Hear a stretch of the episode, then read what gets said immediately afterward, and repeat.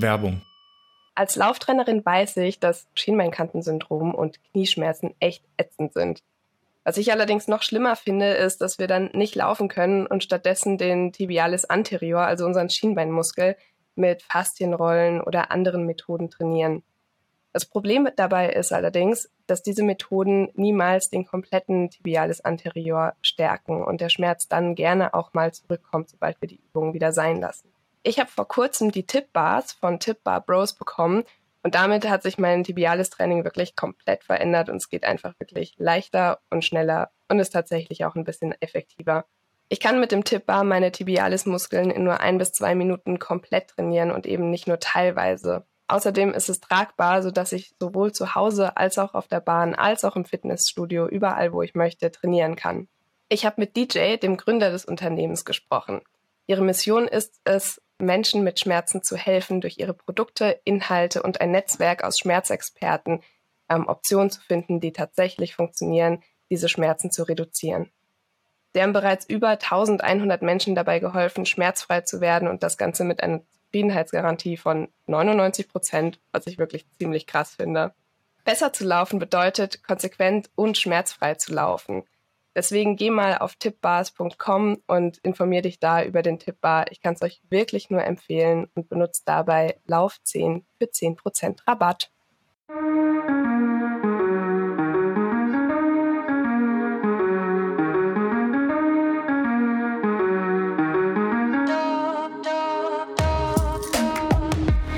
Hier im Lauf ganzheitlich Podcast hört ihr alle zwei Wochen ein super spannendes Interview oder ein gutes Gespräch rund ums Thema Laufen.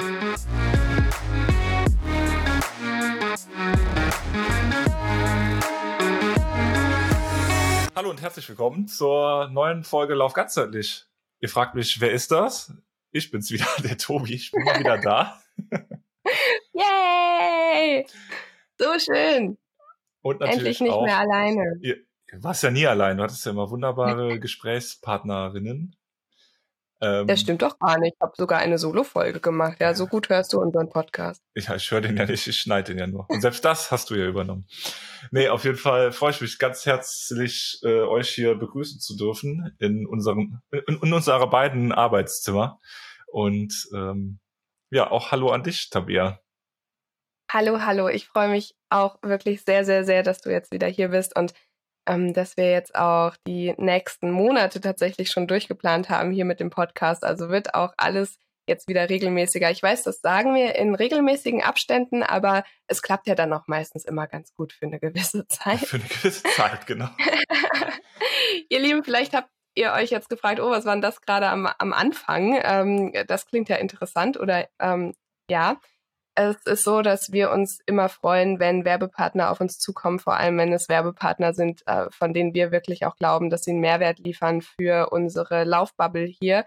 Und wie ihr wahrscheinlich in der Folgenbeschreibung schon gesehen habt, geht es heute in der Folge um äh, typische LäuferInnen-Verletzungen und was wir glauben, ich einmal als Trainerin, aber eben auch äh, Tobi als erfahrener Läufer und ich auch als erfahrene Läuferin, ähm, was tatsächlich funktioniert. Denn man muss schon sagen, gerade am Anfang macht man fast alle äh, Schmerzen einmal durch und dann hat man so sein, ähm, sein Go-To.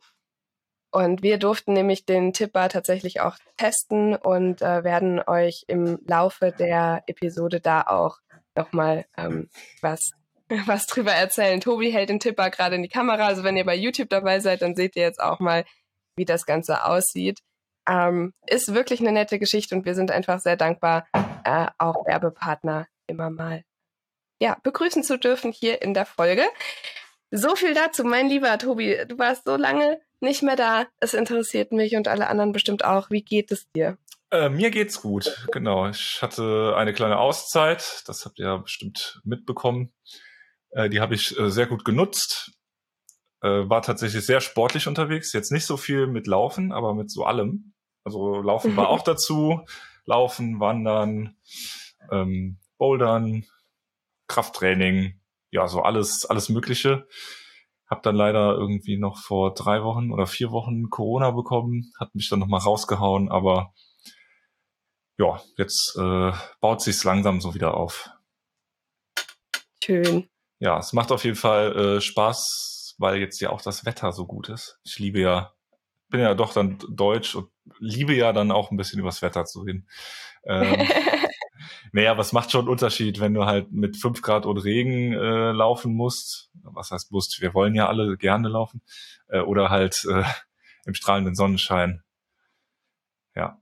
Ja. Das hebt voll. die Stimmung. Das geht mir auch so. Ja, voll. Wie man es bei mir vielleicht hört, ich bin auch noch so ein äh, bisschen verschnupft. Also meine Tests haben zwar alle gesagt, ich bin negativ, aber ich habe mir sowas Komisches eingefangen, dass ich jetzt wirklich nach zwei Wochen immer noch am Husten und kratziger Stimme und Nase läuft unterwegs bin. Also ähm, auch ganz unschön, obwohl ja das Jahr wirklich dann so ab März wirklich cool gestartet ist für mich läuferisch.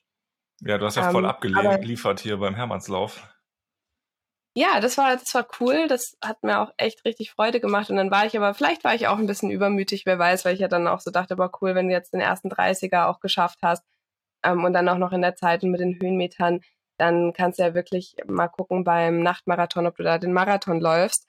Und ähm, habe dann auch angefangen dafür zu trainieren. Jetzt war halt so die, die Hochphase im Prinzip. Also ich hätte jetzt diese Woche und letzte Woche ähm, die langen Läufe irgendwie reinkriegen müssen. Jetzt es ist natürlich zwei Wochen, in denen ich wirklich gar keinen Sport gemacht habe, nicht mal irgendwie zum Yoga gekommen bin, weil ich so platt bin.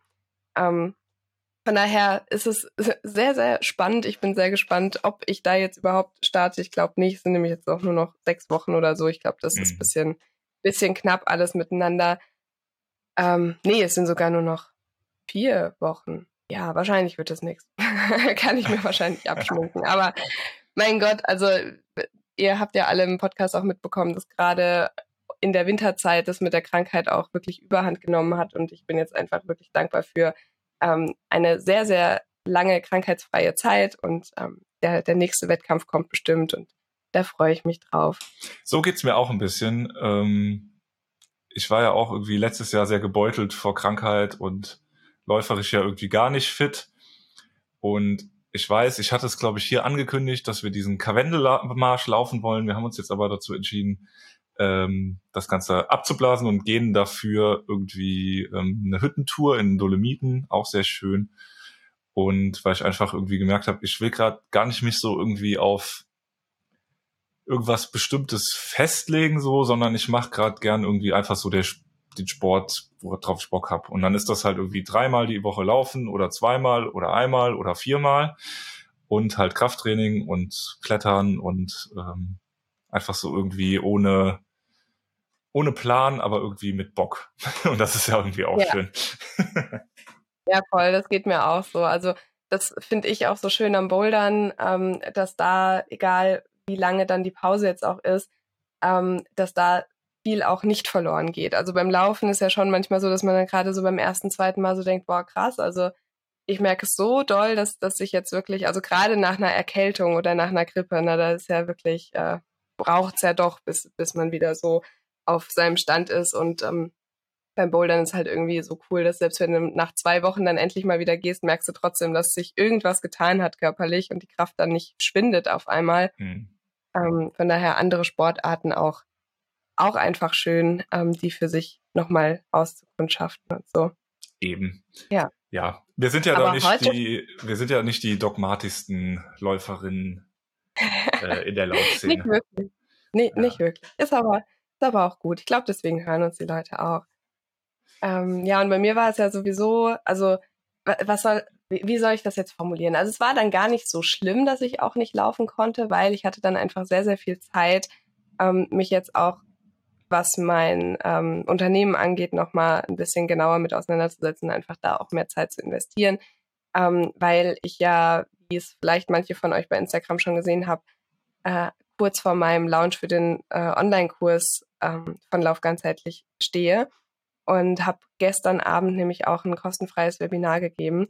Auch noch mit dieser Stimme. Ich weiß nicht, ob ihr das so krass hört. Also die Leute haben mir das Feedback gegeben, man hört es nicht so, aber für mich war es auch da irgendwie noch ultra anstrengend zu sprechen. Aber es hat sich so gelohnt. Ähm, es haben sich fast 80 Leute angemeldet zu diesem Webinar, was ich schon mega krass fand. Ähm, aber es waren auch so viele dann wirklich live dabei, obwohl das Wetter so schön war in Deutschland. Es haben sogar Leute aus Österreich zugeguckt. Ähm, und ja, man selbst sitzt dann immer so in seinem Kämmerlein und denkt so, okay, was könnte die Leute jetzt interessieren und abholen und äh, denen wirklich helfen. Und es war so schön, dass ähm, ja die Teilnehmerinnen wirklich so zufrieden waren mit dem Ergebnis, alle was für sich mitnehmen konnten. Das hat, hat mich einfach super, super gefreut und war für mich eine ganz neue Erfahrung, da äh, mal sowas in der Richtung anzubieten. Ähm, und auch äh, vor, also vor dem Hintergrund, dass das jetzt hier vielleicht so ein, eine kleine Werbeshow wird, aber keine Sorge, der Input kommt gleich auch. Ähm, ich weiß aber, dass es auch einige von euch interessiert und ich auch immer wieder gefragt werde, so, ey, bietest du den Online-Kurs irgendwann nochmal an? Ähm, ich habe den Online-Kurs, den der vorher hieß, im Laufen ankommen, nochmal in den letzten drei, vier Wochen komplett überarbeitet mit ähm, mehr Inhalten, mehr Boni, mehr alles besser, schöner und so weiter. Nur die Videos sind gleich geblieben. Ähm, und der Online-Kurs heißt jetzt Lauf ganzheitlich, weil es im Prinzip genau auch das ist. Ich möchte in dem Online-Kurs in zwölf Wochen zeigen, worauf es wirklich ankommt, wenn wir strukturiert trainieren wollen und wenn wir äh, mit Leichtigkeit auch un durch unser Training gehen möchten und ähm, ohne dass dann ein Trainingsplan auch noch zusätzlich Druck macht vor einem Wettkampf, der vielleicht auch schon Druck macht. Und genau dafür ist der Online-Kurs entwickelt. Und ihr könnt euch ab morgen wieder dafür anmelden für eine Woche. Äh, länger ist es nicht geöffnet. Und das Coole ist, dass es nicht nur ein Online-Kurs ist, sondern dass dieser Online-Kurs auch mit unterschiedlichen Trainingsplänen ganz an deine Bedürfnisse angepasst ähm, zu erwerben ist. Äh, ihr habt zwei 10 Kilometer Trainingspläne, zwei Halbmarathon-Trainingspläne und könnt sogar, wenn ihr jetzt noch relativ am Anfang steht, erstmal mit einem 10 Kilometer Plan anfangen und ähm, dann nach den zwölf Wochen auch einfach nochmal durch die 21 laufen. Wie auch immer, also ihr habt da lebenslangen Zugriff drauf und wie gesagt, da kommt dieses Mal mit, mit coolen Boni. Ähm, ihr habt, kriegt zum Beispiel noch Mobility-Videos von mir dazu. Ähm, ihr bekommt Guides für Verletzungsprophylaxe mit Notfallübungen für einen vielsitzenden Alltag, um dann nur mal so ein bisschen was zu nennen. Aber es gibt eben auch die Option, mit mir in äh, eins zu eins Kontakt zu kommen dass ihr auch noch eine ähm, WhatsApp-Betreuung oder eine Messenger-Betreuung von mir über die zwölf Wochen bekommt, sodass ihr wirklich ganz individuell mal einen Trainingsplan für euch planen könnt, aber am Ende auch wisst, wie ihr ähm, Training wirklich sinnvoll ähm, gestalten könnt und dann eben nicht mehr abhängig seid von irgendwelchen Trainingsplänen, die ihr euch irgendwo runterladen könnt. Also da würde ich mich ganz, ganz, ganz arg freuen, wenn ihr Bock habt, euch da anzumelden. Ab morgen 19 Uhr geht's los. Und den Link dazu findet ihr natürlich in den Show Notes. Morgen, was ist denn für Leute, die Zeit äh, souverän hören? Wann ist morgen? Am Morgen ist Mittwoch, der 31.05. Wunderbar. Genau. ja. ja, schön. Ein bisschen Werbung. Ein bisschen Werbung. Und jetzt geht's aber genau rein, denn wir wollen ja über ähm, typische Laufverletzungen sprechen, ähm, ja, von denen wir wahrscheinlich auch beide schon mal geplagt waren, aber äh, wo wir wirklich auch mal sagen wollen, was wir glauben als, als Läuferin, als Trainerin, äh, was da wirklich hilft. Und zwar haben wir uns ein paar rausgesucht, welche wären äh, das Läuferknie, die äh, Achillessehne, Wade, das Schienbeinkantensyndrom, und ähm, dann habe ich auch noch den Zyklus mitgebracht als äh, Laufverletzung in Anführungsstrichen, aber auch der Zyklus kann ähm, bei zu viel Laufen, zu viel Sport auch mal äh, in Mitleidenschaft gezogen werden. Auch da möchte ich einfach gerne nochmal drauf eingehen. Also bleibt dabei, wird spannend. Ja, mir ist aber auch ganz wichtig zu sagen, weil du es eben schon sagtest, was wir glauben, was hilft. Ähm, wir sind beide keine ausgebildeten PhysiotherapeutInnen oder Orthopädinnen und ähm, geben hier nur evi anekdotische Evidenzen, so ein bisschen schon. Äh, nee, so ein bisschen Ahnung hast du ja auf jeden Fall schon.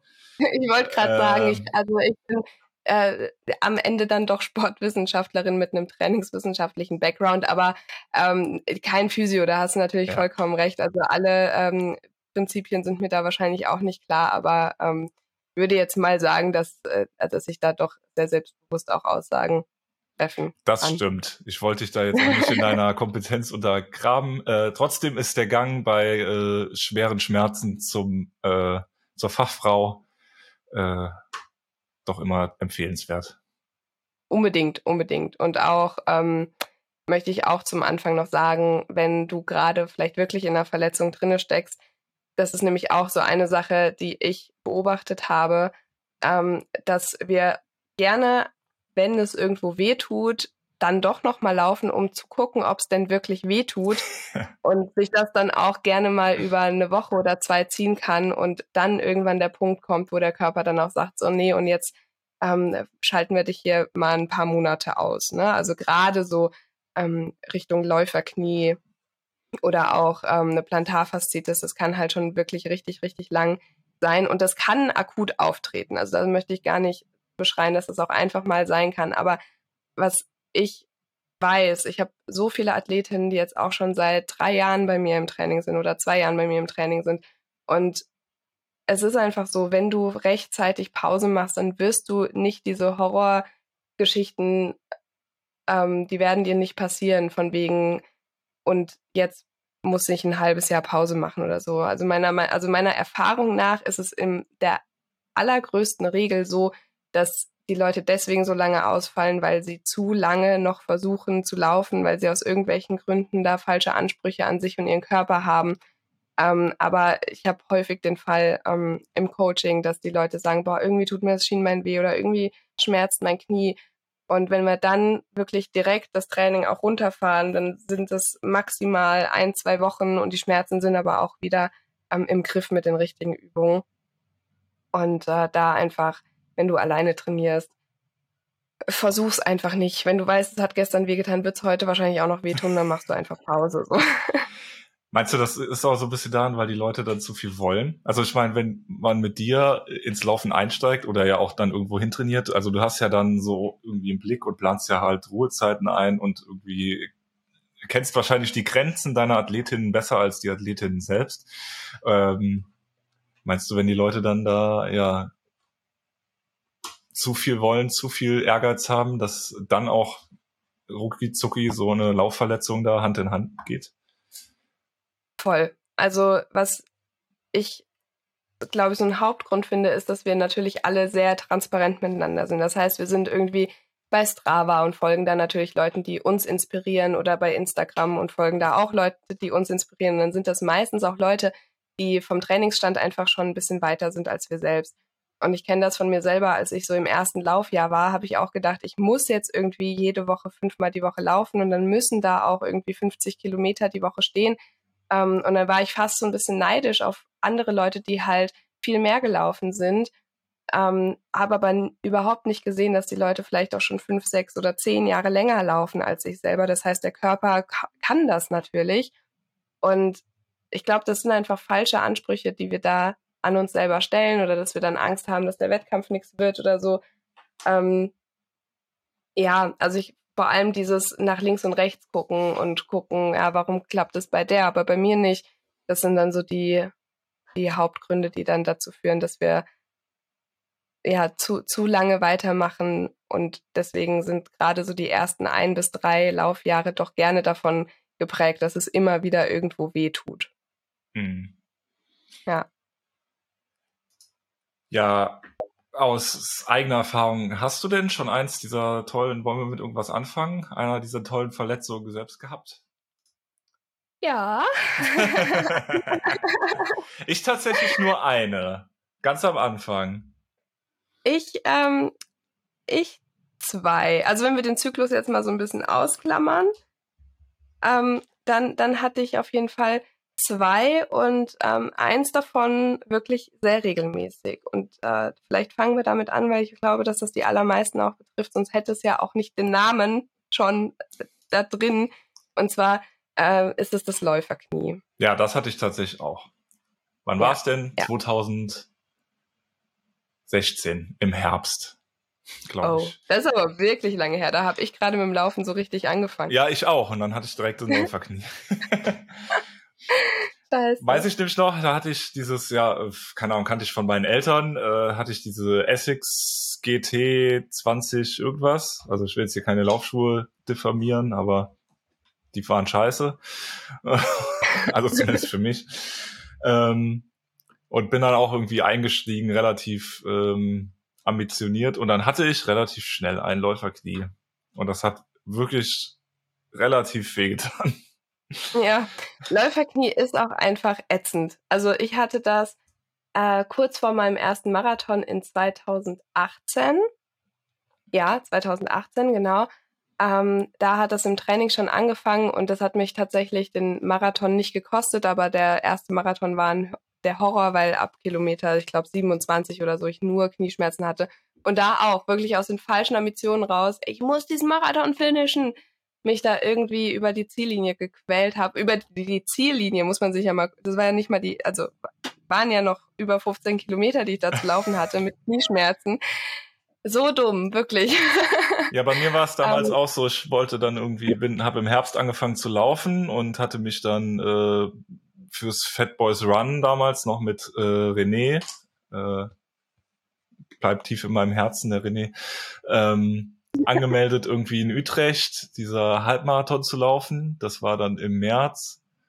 Ja, und dachte, ja, ich bin voll geil, bis dahin Training ist ja locker, weißt du, Ende August, September, Monate Zeit, ja, und dann äh, konnte ich bis Januar nicht laufen, wegen Läuferknie. Dann war es schon relativ eng mit dem Halbmarathon-Training, aber ging trotzdem.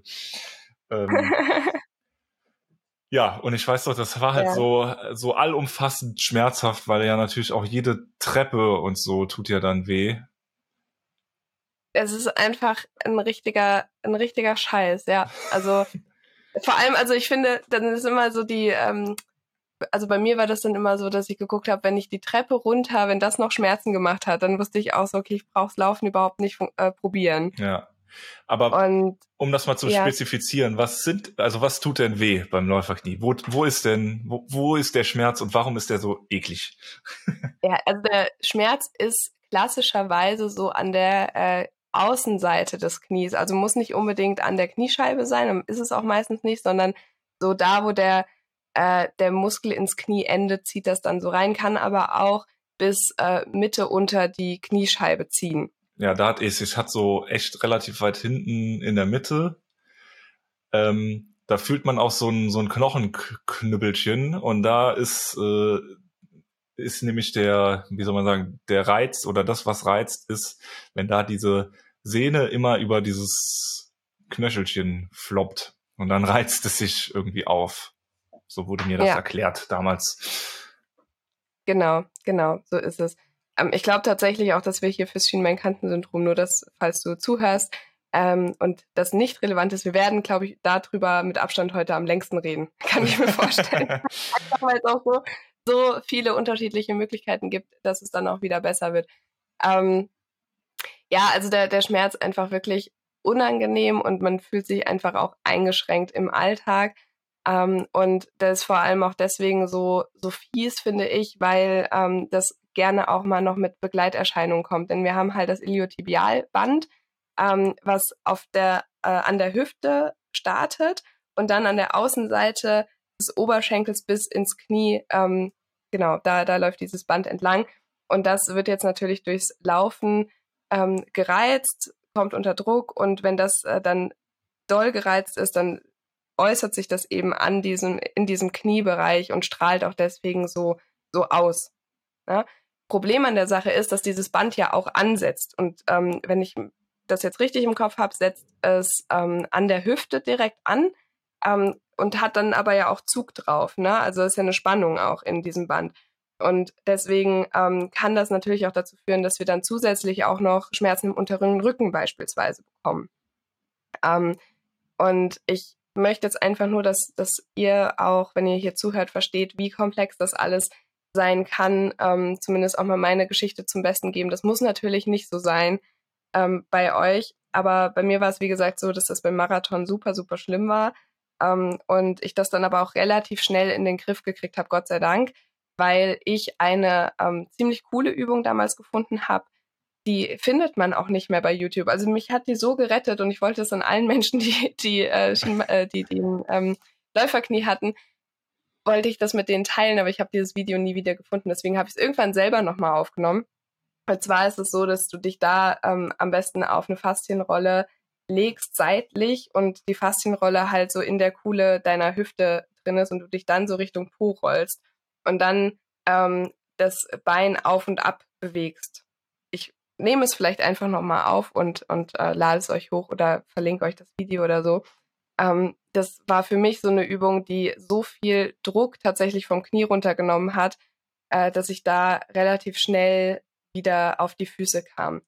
Allerdings durf, sollte ich dann, muss ich kurz rechnen, fünf Jahre später lernen, dass das wahrscheinlich nicht, ähm, nicht Grund war oder dass es zwar die Symptome gelindert hat, aber jetzt nicht äh, Ursache war.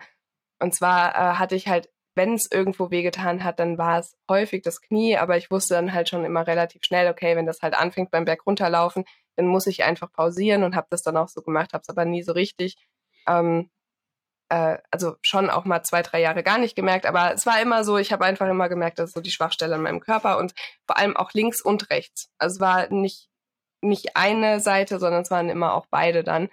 Ähm, also nicht beide gleichzeitig, aber es hat immer gewechselt, welches Knie jetzt gerade lief. ja, genau. Und ähm, also jetzt, es soll jetzt nicht so klingen, ich bin nur mit Schmerzen gelaufen, das war überhaupt nicht so, die meiste Zeit war schmerzfrei, aber wie gesagt, ich, ich kannte meine Schwachstellen durch die Knie. Und letztes Jahr im Ultratraining ähm, hat das dann auch tatsächlich zwei Wochen vor dem äh, Hubut auch wieder angefangen, weh zu tun beim Bergunterlaufen. Ich dachte mir so, Alter, das darf jetzt nicht wahr sein. Ich hatte so lange Ruhe. Ähm, was mache ich jetzt? Und ähm, bin dann zu meinem Physio, meinem heutigen ähm, Freund gegangen. Und ähm, ja, auch eine, eine sehr schöne Geschichte. Aber äh, genau, das äh, ist privat. Auf jeden Fall äh, hat der mir da auch so gut geholfen, dass er auch ähm, ne, gesagt hat, ey, lauf den Ultra, das wird klappen und danach kümmern wir uns drum, dass wir dich da wieder auf die, auf die ähm, Kette kriegen. Und er hat da, damals aber auch schon gedrückt und ähm, gefühlt und hat gesagt, ja, wahrscheinlich kommt es nicht von der Hüfte, wahrscheinlich kommt es irgendwie von weiter oben. Und wir haben dann relativ lange gebraucht, ähm, und ich finde die Geschichte so spannend und das also zeigt mir halt auch immer wieder, wie geil Physios sind. Deswegen muss ich das erzählen und vor allem auch, wie talentiert André da auch ist. Ähm, dass ich dann irgendwann auf der Couch saß und gesagt habe, ey, weißt du, ich muss echt nochmal zum Sehtest. Ich war jetzt in den letzten Jahren immer wieder mal beim Sehtest. Ich glaube, ich brauche eine Brille. Aber mir wird halt immer diagnostiziert, dass ich irgendwie 100% Sehstärke habe. Aber ich sehe halt nicht so gut. Und dann fing er an, so zu überlegen. Und so, hä, naja, ne, Sehnerv, kann der Halswirbel sein. Und meinte ja, okay, komm, leg dich nochmal hin. Er ist halt auch Chiropraktiker zusätzlich noch und ähm, hat mir dann den Halswirbel eingerenkt. Und dadurch äh, hat sich, also ich, ich kann das jetzt wahrscheinlich nicht so gut erklären wie er, aber auf jeden Fall hat sich mein, ähm, dadurch, dass der Halswirbel dann wieder richtig gesessen hat, auch in der Brustwirbelsäule, ähm, nochmal ein anderer Wirbel wieder rausgedrückt, der halt nur aufgrund, dadurch, dass oben das schief war, der unten noch drin geblieben ist, hat das dann auch korrigiert und ähm, hat dann natürlich die, die Muskulatur über mehrere Wochen immer wieder entspannt, entspannt, entspannt. Und ähm, seitdem habe ich mein Knie nie wieder gemerkt. Und das ist jetzt natürlich was, das ist dann nicht, du machst es einmal und dann wird es dir für immer gut gehen, sondern das ist was, da ähm, arbeiten wir dran, da arbeite ich auch mit Mobilität und mit allem dran, dass es halt eben nicht mehr passiert, ähm, dass sich da was ausrenkt ähm, bin natürlich nach wie vor bei ihm in Behandlung, aber da auch zu verstehen, dass jetzt eine ähm, Symptomatik irgendwo nicht die eine Lösung hat, sondern dass es halt sein kann, dass das irgendwas im Körper ist, was dann genau diesen Weg eigentlich auch gehen kann von Halswirbelsäule über Brustwirbelsäule über Hüfte über Knie. Ähm, das würde, möchte ich an der Stelle einfach nochmal erzählen. Und deswegen ist es halt so, so wichtig, dass man da individuell auch nochmal guckt und dann nicht zu lange wartet, bevor man vielleicht auch nochmal Geld in die Hand nimmt ähm, oder sich was verschreiben lässt und dann einfach zum Fachmann oder zur Fachfrau geht. Mhm. Genau, das ist auf jeden Fall äh, super, dass du das nochmal sagst. ja, am Eigenbeispiel. Am genau. Eigenbeispiel. Genau.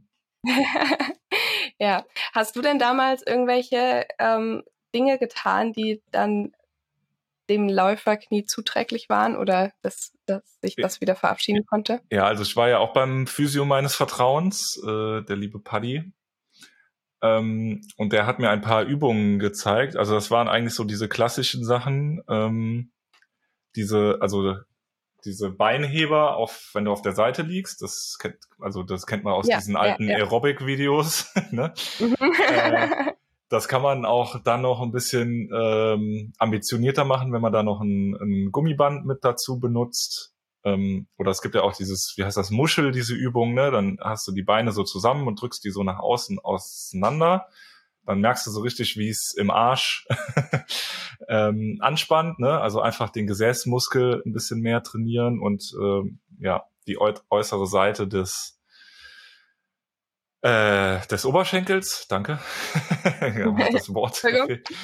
Ähm, genau, dann äh, so eine Sache wie einfach, ja, einfach mehr Stabilität in die Beine, in die Knie und auch den Rumpf kriegen. Also so Kniebeugen, Beinpresse, dann diese Boxjump-Sachen. Ähm, also ich habe halt einfach gemerkt, und das merke ich auch jetzt gerade, unabhängig vom Läuferknie, dass einfach ähm, zusätzliches Krafttraining einfach dem ganzen Körper irgendwie gut tut. Also das hat ja Jenny auch in der Folge gemeint, die wir, die wir hatten. Da ging es ja auch viel um Krafttraining, aber einfach, ja, Krafttraining ist einfach, tut einfach gut. So. Irgendwie alles fühlt sich stabiler und sicherer und äh, kräftiger und fester und irgendwie nicht so wabbelig an. Keine Ahnung. Ja. Ja, und also das finde ich auch nochmal so ein wichtiger Punkt, weil das war für mich auch, hat lange gebraucht zu verstehen, weil wir häufig denken, boah, wenn ich so viel laufe, dann belaste ich ja auch meinen Körper, ist ja auch völlig richtig. Und wenn dann was weh tut, neigen wir sehr dazu, dass wir dann irgendwie eine Faszienrolle benutzen oder irgendwie uns krass dehnen, ähm, in der Hoffnung, dass das irgendwie was bringt.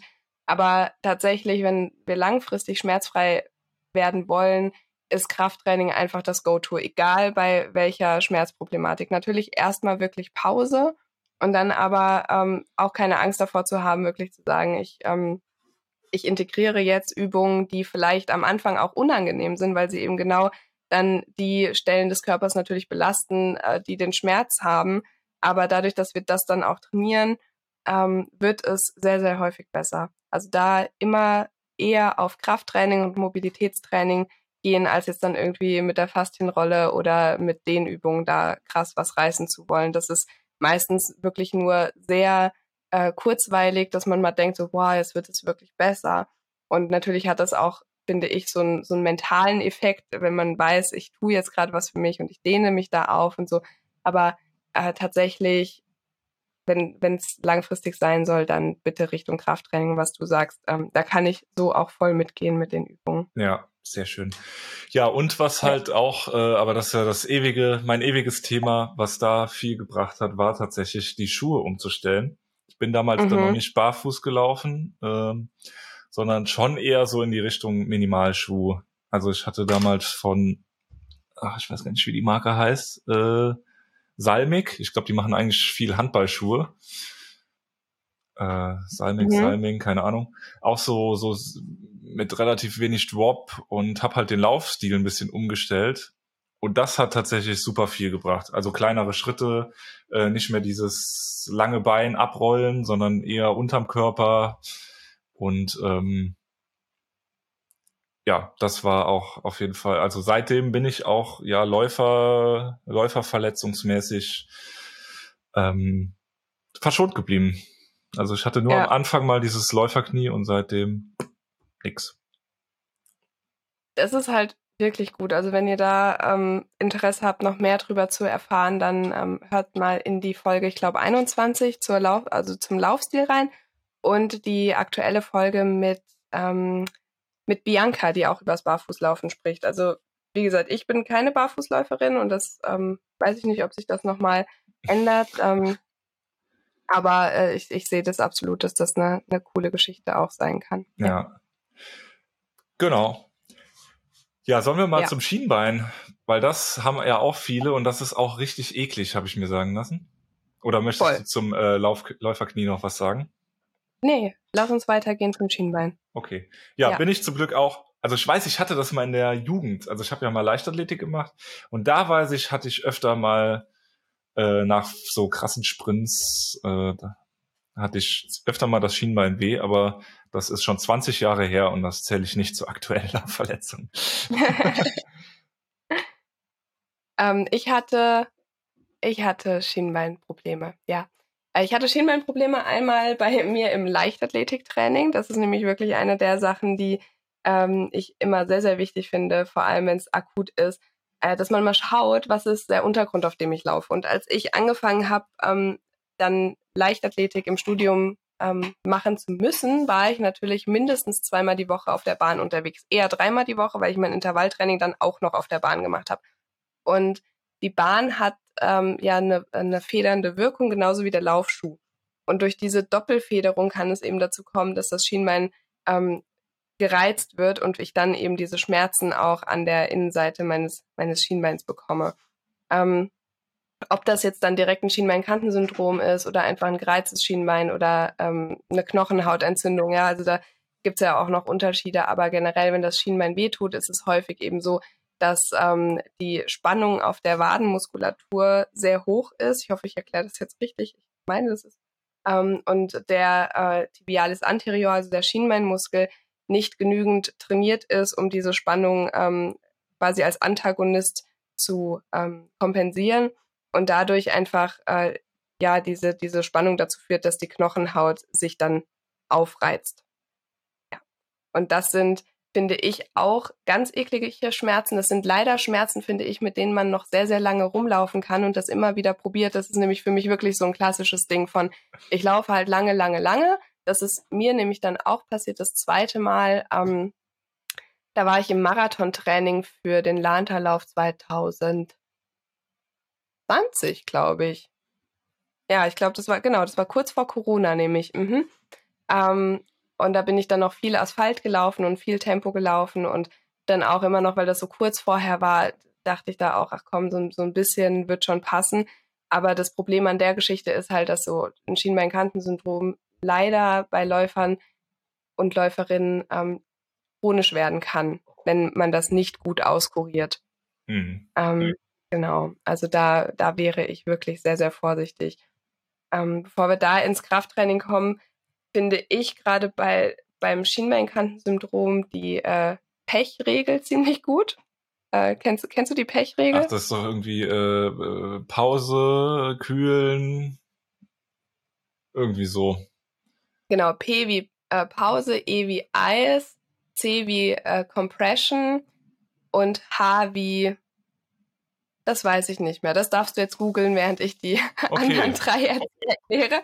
Ähm, Genau, also da hilft tatsächlich erstmal nur, äh, in die Pause zu gehen, mal eine Woche oder zwei gar nichts zu machen und währenddessen ähm, das Schienbein wirklich zu kühlen. Das fand ich so gut. Also wirklich, Gott sei Dank hatte ich es. Nee, nee, es war kalt. Es war sogar kalt, aber ich habe mir da zweimal am Tag immer so einen Eiswürfel dran gerieben am Schienbein, ähm, damit da die Durchblutung einfach äh, ja ein bisschen, bisschen gut oder besser funktioniert, dass es regeneriert, weil das Problem am Schienbein ist halt auch, dass wir da nicht wirklich viel haben, ähm, was äh, den Bereich auch versorgen kann.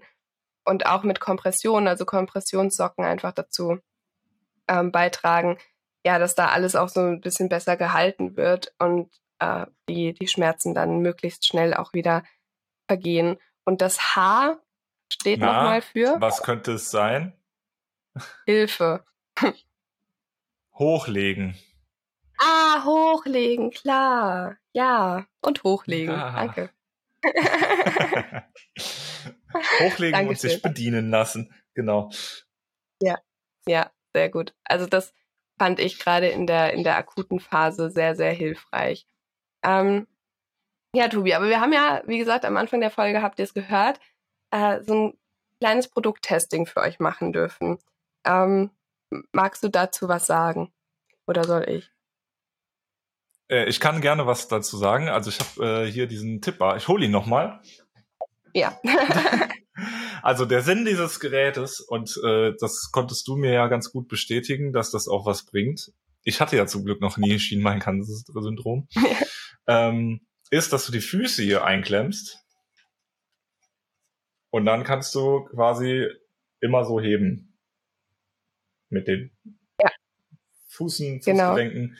Äh, hier drauf kannst du Gewichte, Hantelscheiben schieben. Äh, guck dir davor an, was für Hanteldurchmesser du in deinem Fitnessstudio oder zu Hause hast, weil die gibt's in zwei Größen. Ja. Und bei uns in der Boulderhalle gibt's die Nummer kleiner. Deswegen ich, äh, tatsächlich äh, keine Handschellscheibe da drauf machen können. Ähm, ja, und so kannst du halt äh, dein Schienbein trainieren. Habe ich das so richtig? Mhm. Äh, also wofür ist jetzt äh, noch nicht mal so ans Laufen gedacht, sondern ich habe tatsächlich ans Bouldern gedacht, weil ja Toehooks, also wenn du dich mit der Oberseite des Fußes an einem Griff festklemmst, ne, mit gestreckten Beinen, mhm. ähm, brauchst du relativ viel Kraft und Spannung im ganzen, ja, eigentlich im ganzen Bein. Also und dafür einfach diese, dieses zu üben, diesen Fuß so stark anziehen zu können, ähm, dafür finde ich das nicht schlecht. Ja. Ja, also ich muss sagen, ich war am Anfang, ähm, als die Anfrage auch kam, erstmal so ein bisschen skeptisch. Also ich habe auf jeden Fall die Notwendigkeit ähm, von so einem Produkt gesehen, weil äh, ich natürlich auch mit meinen Athletinnen immer wieder in, ähm, in Diskurs gehe und Schienbein einfach auch so einer der der Dinge sind, die immer wieder kommen. Und äh, ich muss aber auch ehrlich sagen, es gibt halt viele Übungen, mit denen wir äh, das auch erstmal gut beheben können. Also gerade so äh, diese Geschichte, ich stelle mich auf die Fersen, hebe die Ballen vom Boden und laufe dann einfach mal zwei bis drei Minuten, wenn ich das überhaupt schaffe. Später dann vier bis fünf Minuten einfach genau so durch die Wohnung, ohne die Ballen zu Boden kommen zu lassen und stärke halt damit mein, ähm, mein Tibialis oder stelle mich auf eine Treppe und äh, bewege da die äh, Füße hoch und runter. Das sind Übungen, die sind, äh, sind super.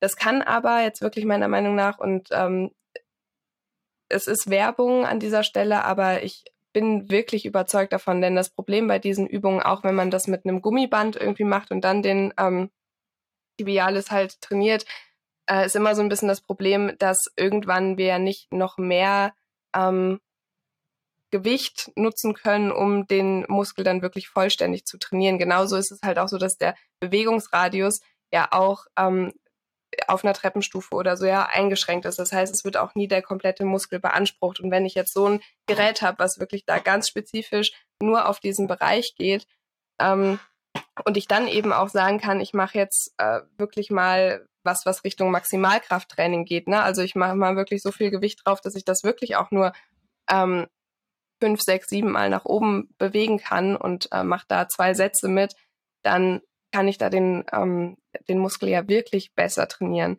Und deswegen finde ich jetzt an der Stelle, wenn das bei dir vielleicht die Schwachstelle ist, so wie es bei mir das Knie ist, ähm, da mal so, also ich glaube, der Single-Tipp-Bar, den ich habe, also der kommt in zwei Ausführungen. Man kann entweder diesen, Tobi hat den, wo man beide Füße reinstellt und dann ähm, nach oben bewegt. Ich habe den, wo man es eben nur mit einem Fuß macht mit äh, dem Gerät kann man auch nochmal andere Übungen ganz cool ähm, zusätzlich machen.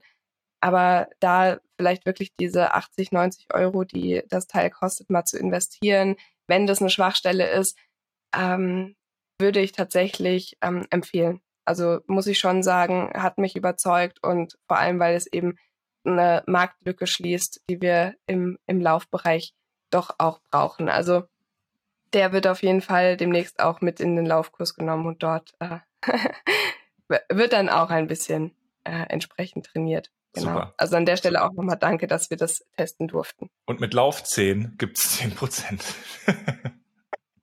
genau. Nicht vergessen. ja, schön. Yes. Ähm, dann, ich überlege gerade, ja. Schienbein, hast du noch was? Ähm, Nee, tatsächlich nicht. Nee? Wir okay. gehen ein bisschen weiter runter. Achillessehne und Fuß und äh, Plantarfaszie. Ja, also ähm, wir sprechen mal am besten über generell eine schmerzende Achillessehne, würde ich sagen. Ähm, wir können jetzt natürlich heute auch nicht auf jede einzelne Läuferkrankheit und Läuferinnenkrankheit eingehen. Ähm, aber Achillessehne ist ja doch was, was auch gerne mal wehtun kann. Ähm, was damit auch einhergehen kann, ist, dass das anfängt, bis in den Fuß reinzuziehen. Also das, es ist schon auch ähm, möglich, dass so eine Achillessehnenreizung halt nicht alleine kommt, sondern dass entweder die Wade noch mit belastet ist oder dass der Fuß auch noch mit wehtut. Also wir sprechen jetzt hier nicht klassisch von einer Plantarfaszitis, sondern einfach von, ähm, von der gereizten Achillessehne. Ähm, genau. Hattest du also auch noch nicht, ne? Nö. Würde mich aber auch wirklich wundern, ähm, weil, weil du barfuß läufst. Ja, also ich muss es ja, ich muss ja vielleicht wirklich revidieren. Vielleicht muss ich jetzt echt auch mal anfangen im Sommer ein bisschen mehr barfuß Naja, du, mu du musst, musst erstmal gar nichts. Also wenn du kein, keine Probleme und keine Schmerzen hast, dann äh, geht das ja mit den Schuhen. Ja. Aber, ja, aber es ist ja eben so, dass wir barfuß einfach das äh, körpereigene Dämpfungssystem nutzen. Und das ist ja erstmal eine coole, coole Sache. Und Achillessehne ähm, tut gerne auch deswegen mal weh, weil wir es vielleicht zu spät merken. Das ist so meine Theorie, äh, die natürlich äh, fußt auf Beobachtungen und ähm, logischen Konsequenzen. Denn wenn wir uns Laufschuhe anziehen, kommen wir sehr schnell von einem Mittelfuß-Vorfußlauf auf einen Fersenlauf, was erstmal nicht besser oder schlechter ist. Der Körper kommt, mit beidem klar, aber die Muskulatur ist halt ein bisschen ähm, verändert.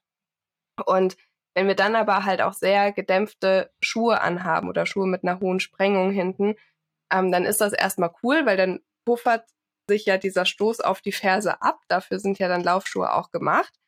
Ähm, aber damit kann es halt dann doch passieren, dass sich sowas dann auch reinläuft. Also dass wir gar nicht so sehr merken, dass die ähm, Achillessehne eigentlich schon anfängt gereizt zu sein, ähm, weil wir ja diesen gut gepufferten Schuh haben. Und dann, wenn er, wenn es dann anfängt weh zu tun, dann tut's halt richtig weh. Ähm, mhm. Genau, von daher ist da schon, ähm, also erstmal ist es tatsächlich so, ich weiß nicht, ob du es wusstest, aber jeder fünfte Marathonläufer oder Marathonläuferin ähm, hat Probleme mit der Achillessehne, also ist wirklich sehr, sehr verbreitet. Ach krass. Und, ja, und kann eben auch, wie alles andere, was wir vorher genannt haben, ähm, auch chronisch werden. Ja.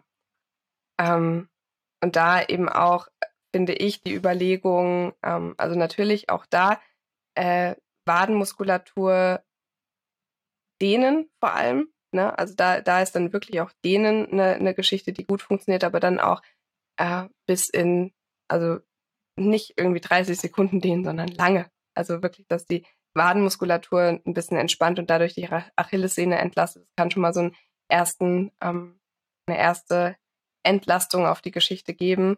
Ähm, aber dann natürlich auch gucken, okay, gucke ich nochmal Richtung Krafttraining, was tut mir da gut, woher kommt es vielleicht auch, ne? Und dann aber äh, auch vielleicht äh, über einen Laufschuhwechsel nachdenken. Ja. Ja, ich kann mir aber vorstellen, dass man da so ein bisschen äh, Stabilisationsübungen für den Knöchel vielleicht. Oder kommt, kommt dieser Achillessehenschmerz eher von der Wade? Also soweit ich weiß, kommt er von der Wade. Ah ja, okay. Na? Ja. Also braucht man einfach ähm. dickere Waden. Da, Grüße gehen raus an Daniel Arnold. Würde mich mal äh, interessieren, ob, ob er das hat oder nicht. Ja, also ähm, das also tatsächlich kann ich mir auch vorstellen, dass hier so Übungen, die eigentlich für das Schienbeinkantensyndrom gut sind, auch hier gut funktionieren können, weil äh, eine Achillessehnenreizung halt eben durch eine überlastete Wade ähm, entsteht. Mhm. Und da kann man jetzt, wie gesagt, auch hergehen und sagen, okay, cool, dann ähm, entlaste ich jetzt die Wade, dann dehne ich ganz viel, dann mache ich ganz viel, äh, weiß ich nicht, Massage mit der Massagepistole, mit der Faszienrolle, mit Dehnungen. Aber eigentlich, wenn wir jetzt bei dem Sinn bleiben, okay, Protagonist, Antagonist von den, der Muskulatur her, müsste das auch hier so funktionieren, dass wenn ich dann anfange, ähm, den vorderen Muskel, also den Schienbeinmuskel zu trainieren, dass dadurch eben auch wieder Entspannung reinkommt und äh, sich das Ganze ein bisschen, ähm, bisschen entspannt. Ja. Ja, gut, das ist natürlich auch, ne, wenn du mit Laufschuh auf, dann äh, hast du ja hier quasi das gestreckte Bein und machst so, dann ist ja hier die ganze Zeit Spannung drauf quasi. Ja, genau. Und gehst so genau. hoch und so, ja, dann schieb, hast du natürlich um, an der Wade echt immer viel, äh, viel, was da wirkt. Ja.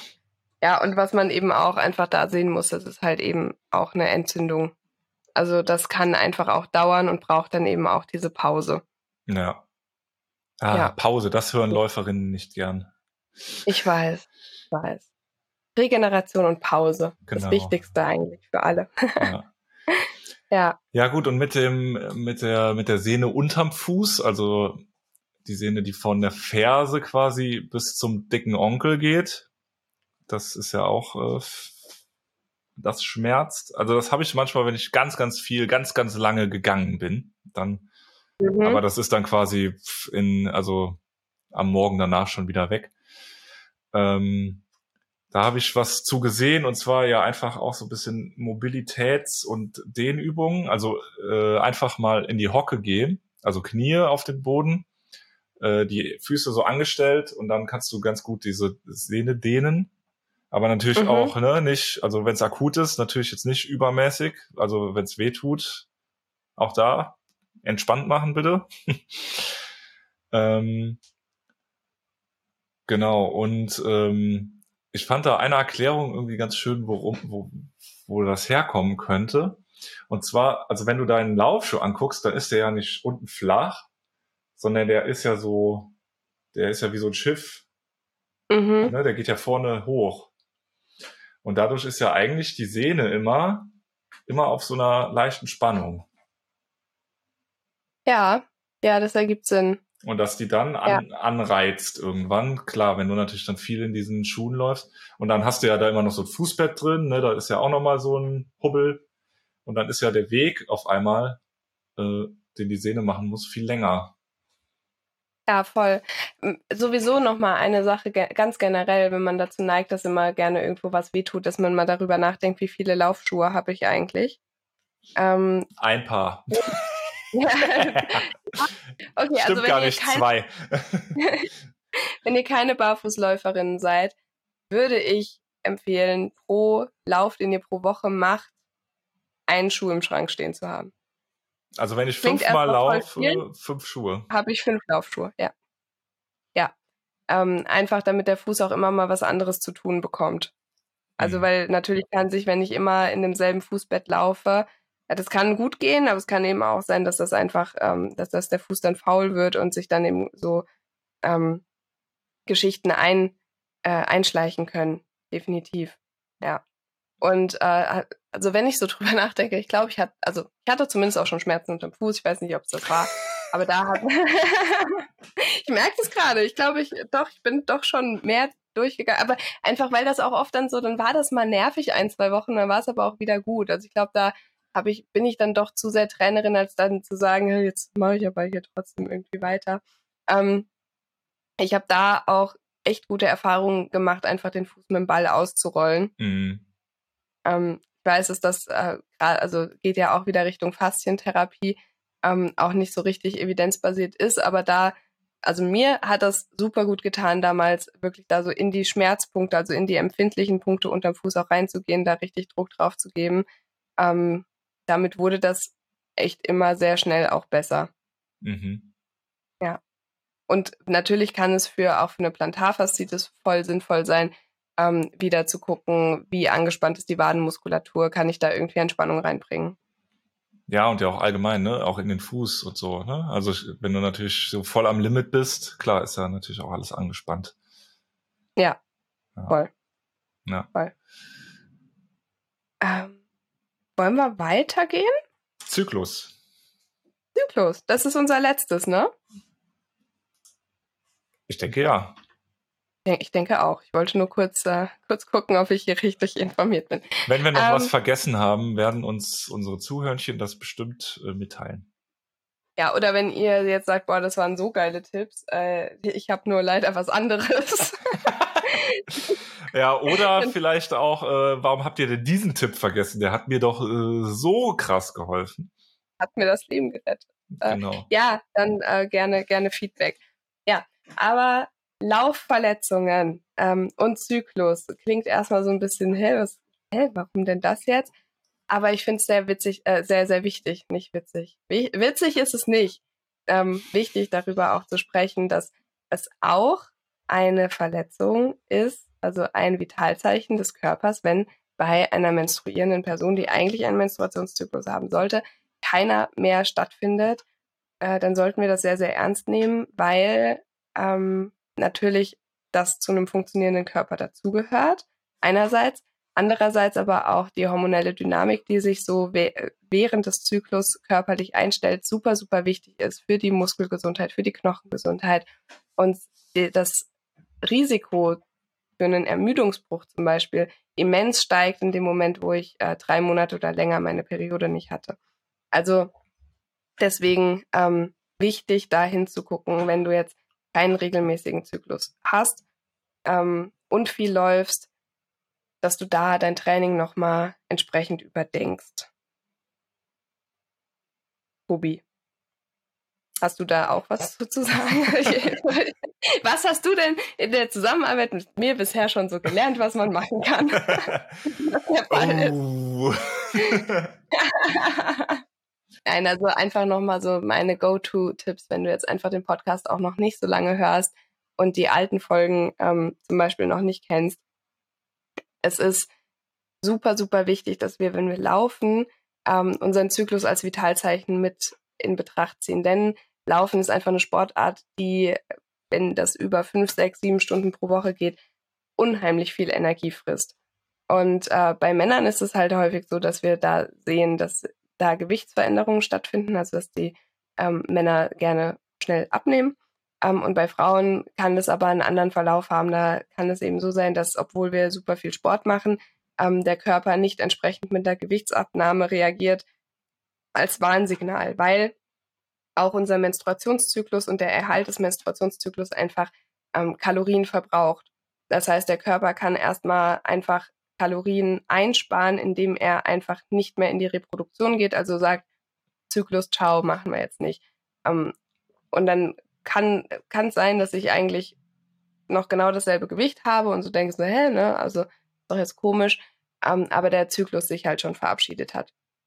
Deswegen ähm, ganz wichtig, wenn du da betroffen bist, kannst du ähm, auf jeden Fall schon mal darauf achten, dass du äh, deine Kalorienzufuhr einfach wirklich erhöhst und zwar deutlich. Also wir haben Evidenz, dass wenn, eine, äh, wenn Menstruierende, die an einer Amenorrhoe, also Ausbleiben der Periode für mehr als zwölf Wochen, ähm, leiden, wenn die pro Tag 330 Kalorien oder mehr, äh, mehr zu sich nehmen, ähm, dass dann die Periode in über 80 Prozent der Fälle wieder eintritt und zwar in den nächsten drei Monaten. Und sogar, ich glaube, innerhalb von einem Jahr sind es fast 90 Prozent. Also Kalorienaufnahme ist da einfach ein Riesending. Aber natürlich auch hier, wenn das alles nichts bringt, auf jeden Fall ähm, ärztlich abklären lassen oder äh, mich kontaktieren und wir werten das alles immer zusammen aus. Das ist natürlich auch nur ein äh, Tipp von vielen, von dem ich aber weiß, dass ähm, er sehr, sehr wichtig ist. Genauso, dass wir äh, das anabole Fenster nutzen, was bei uns Frauen nach dem Training einfach ein bisschen kürzer ist als bei Männern. Also dass wir direkt nach dem Training ähm, reinfuttern. Und mit direkt meine ich, bevor du unter die Dusche gehst, also in den ersten 30 Minuten nach Trainingsstopp ähm, schon entsprechend was essen, ähm, genau, damit wir eben nicht in diesen, diese Stressreaktion vom Körper kommen, weil das ist natürlich auch was, wenn wir zu viel Stress haben, entscheidet der Körper natürlich auch irgendwann so, okay, äh, Reproduktion wird hier gerade nicht gebraucht. ähm, um jetzt einfach nur mal so ein, zwei Tipps äh, mit auf den Weg zu geben und einfach nochmal die Wichtigkeit zu betonen, dass eben auch eine ausbleibende Periode meiner Meinung nach eine Laufverletzung sein kann. Und auch dann, wie bei jeder anderen Laufverletzung auch, kann es sein, dass sich das nur reguliert, wenn wir in die Pause gehen oder wenn wir das Training drastisch reduzieren. Auch das wollen dann viele nicht hören, weil eigentlich ist ja alles gut und ich bringe ja auch Leistung und es tut ja nichts weh. Ähm, aber ich finde, das sollte wirklich mindestens genauso ernst genommen werden wie jede andere Laufverletzung. Meiner Meinung nach tatsächlich noch ernster als alles andere, denn es hängt einfach am Ende vielleicht auch ein Kinderwunsch dran, ja. Also klar, wenn man irgendwie Mitte 20 ist, gerade keinen akuten Kinderwunsch hat und die Periode ausbleibt, ja, so what, dann ist es eben so.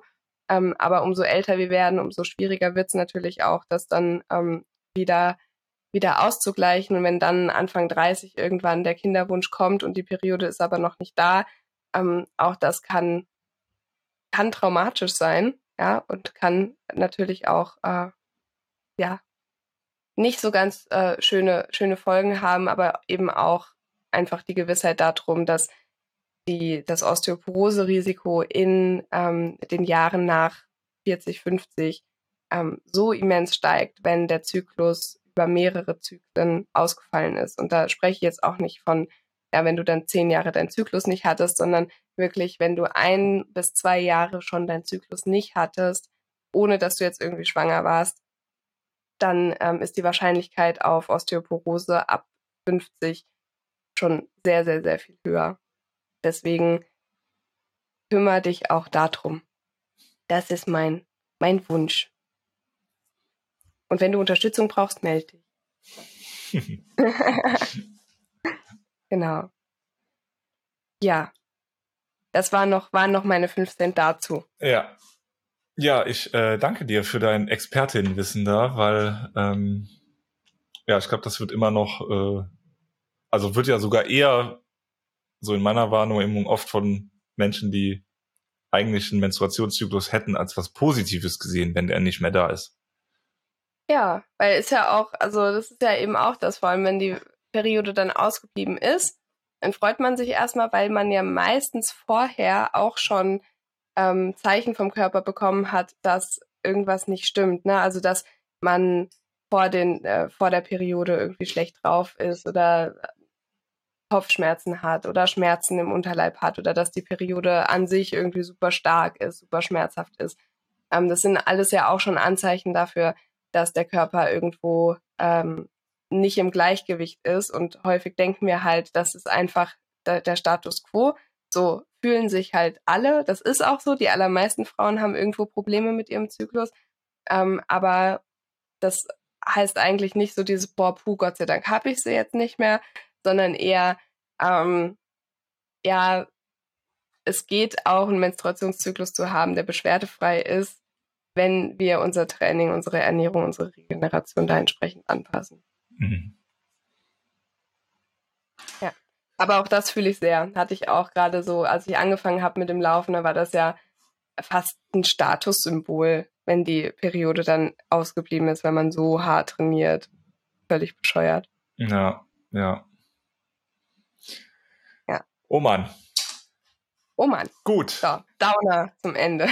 Downer, nee. Ja, ich hoffe, äh, euch konnten die Tipps, die wir jetzt heute hier hatten, ein bisschen helfen. Ähm, ja, das Internet ist auch voll mit Übungen. Manche sind gut, manche sind weniger gut, aber ich glaube, wir haben ja so ein paar schon mal angerissen, die uns äh, oder deinen Athletinnen und Athleten geholfen haben. Und ja, hatte ich eben schon mal gesagt, aber wenn ihr da irgendwie ähm, noch was habt, was euch geholfen hat, hat, dann gerne in die Kommentare. Ich freue mich da auf Diskussion. Auch wenn ihr vom Fach seid, dann freue ich mich besonders auf Diskussion. ich mich auch. Und ähm, genau an der Stelle auch nochmal Danke an äh, die Tipbar Bros für, für das Produkttesting. Ähm, ich hoffe, auch das hat euch gefallen. Guckt da gerne nochmal rein. Ähm, ja, und dann würde ich sagen, treffen wir uns next äh, in zwei Wochen wieder zu unserer Anti-Bucket-List, ne? Genau. Und wer Geil. uns jetzt so toll fand, ich muss noch ein bisschen, also jetzt, wir haben jetzt so viel Werbung gemacht, dann ist jetzt der jetzt eine, ein der eine Satz ist jetzt auch nicht, äh, auch egal. Wer uns jetzt so toll fand, ähm, kann auch auf patreon.com Lauf ganzzeitlich eingeben und da einen Kaffee im Monat einfach an uns spenden. Oder ein Falafel. Oder ein Falafel. Geil, Falafel. ja, und ich möchte mich ganz herzlich bei den Menschen bedanken, die das schon tun. Ja, ich auch. Vielen, vielen Dank. Ähm, ja, dann sag ja. ich mal ab in den Schaukelstuhl und. Ach, scheiße, ich habe schon wieder nichts Neues mitgebracht. Nächstes Mal. Danke fürs Zuhören, ihr lieben Tobi. So schön, dass du auch wieder da bist zum Quatschen. Und ciao, ciao. Ciao, ciao, ciao.